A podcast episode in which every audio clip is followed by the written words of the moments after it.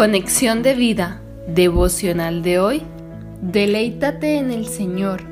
Dispongamos nuestro corazón para la oración inicial. Señor Jesús, tú eres mi deleite. Por eso moldea mi corazón para amarte, servirte y conocerte mejor.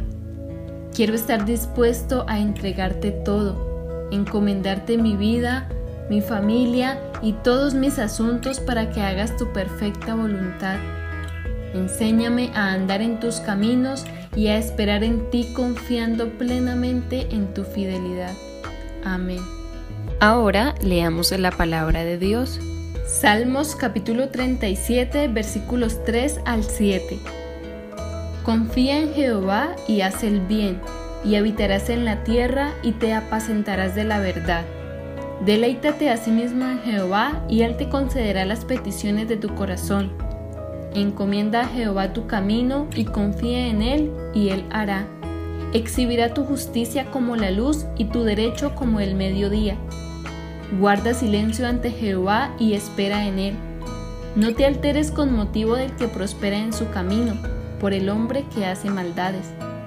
La reflexión de hoy nos dice, esta porción bíblica usa verbos imperativos como confía, deleítate, encomienda, calla, espera, con el fin de que ejercitemos nuestra fe, depositando toda nuestra confianza en Dios y así vivir tranquilos porque descansamos en su fidelidad.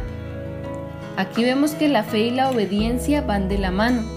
Confiar y deleitarnos en Dios es el secreto para vivir en contentamiento, ya que todos nuestros anhelos estarán acordes con su voluntad.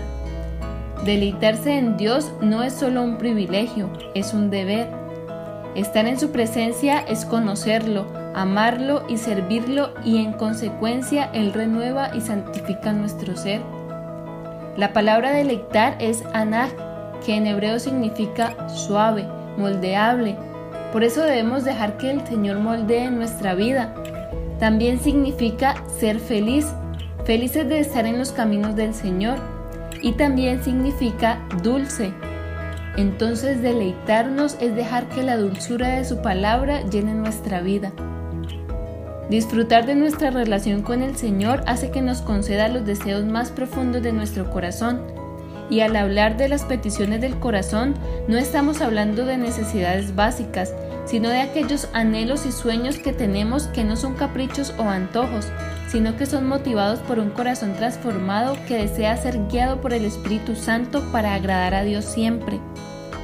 Cuando nos gozamos en su presencia, podemos conocerlo mejor, porque el conocimiento de su gran amor nos da deleite.